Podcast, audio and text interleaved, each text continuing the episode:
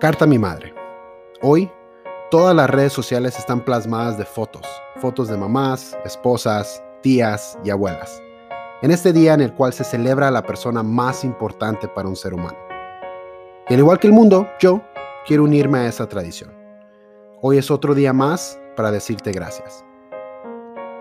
Gracias por sacrificar por mí, porque una persona con tu talento, tus sueños y tus oportunidades supo hacerlas a un lado para que yo pudiera tener los míos. Y ahora, no hay tarea que más me apasione que asegurarme de que esos sueños tuyos se te cumplan. Gracias por permanecer, porque en un mundo de hogares rotos jamás permitiste que el tuyo se quebrara, aunque a veces parecía estarse cayendo a pedazos. Gracias por crear, por crearnos un hobby que nos permitió no solo conservar nuestras raíces hispanas, sino mantener lo que mucha gente anhela tener y no encuentra, la unidad. Una unidad que pocos entienden. Para muchos tal vez parece extraña, para otros quizás exagerada, pero nosotros sabemos el porqué.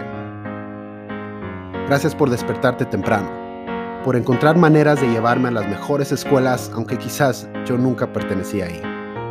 Gracias por no dejarme hacer lo que yo quería, Gracias por darme la respuesta que necesitaba cuando la necesitaba y muy a mi estilo, a madrazos. Gracias por hacer de mí un bilingüe, un bilingüe imparable con oportunidades que de otro modo jamás podría tener. Gracias por ser una abuela amorosa, aunque no te guste que te digan abuelita, gracias por serlo. Y por ahora ayudarme a ser un mejor papá. Y en fin, gracias por tantas cosas. Gracias por la sopa verde, Gracias por la saya. Gracias por Arjona.